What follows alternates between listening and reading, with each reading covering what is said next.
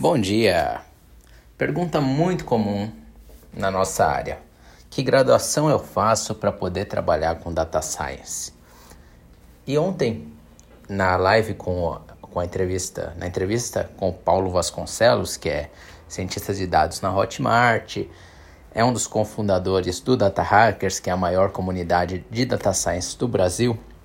Ele contou uma história de um, uma pessoa que, um cara que mandou e-mail para ele falando: Olha, eu sou graduado em engenharia, é, só que eu queria me candidatar à vaga que vocês têm. Eu não sei se era uma vaga de estágio, do que, que era a vaga exatamente, mas ele falou: Eu quero me candidatar a essa vaga. Você pelo menos olha o meu currículo, né? Eu tenho alguma chance?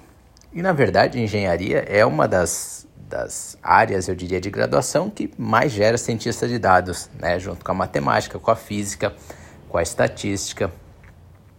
E, em geral, sim, as, é, as faculdades de exatas acabam tendo uma correlação maior, vamos dizer, com as pessoas que se tornam cientistas de dados. Mas isso não quer dizer que ela é causa disso, tá?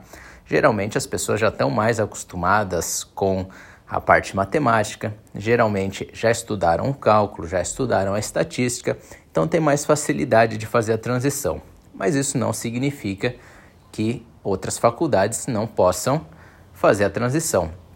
Eu diria, aliás, que a tua área de graduação ela só pode ser importante na questão do que você vai trabalhar. Então, um médico que quer se tornar cientista de dados tem uma facilidade maior para conseguir vagas na saúde, pelo conhecimento do domínio.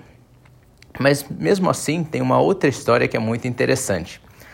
Existe essa área de deep learning, né, que são as redes neurais que basicamente fazem reconhecimento de imagem, que tem sido uma revolução muito grande, né, na nossa área de inteligência artificial. E o que a gente chama de o godfather do deep learning, né, o padrinho aí do deep learning, o, cara do deep learning, a formação original dele é em psicologia, que é o Geoff Hinton.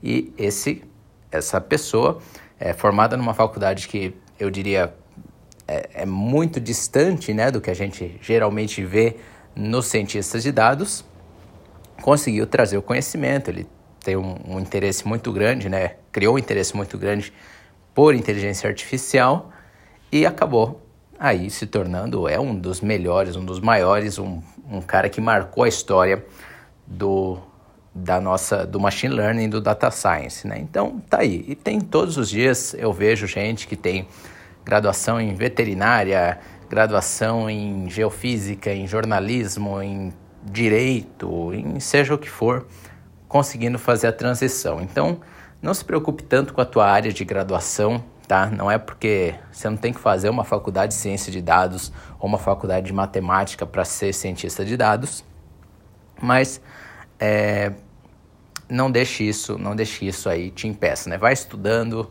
aprendendo a programação, aprendendo a matemática, fazendo um portfólio, que isso é muito mais importante do que ficar se preocupando com a faculdade que você vai fazer. É isso aí. Um abraço para você. Aproveite seu fim de semana. Até mais.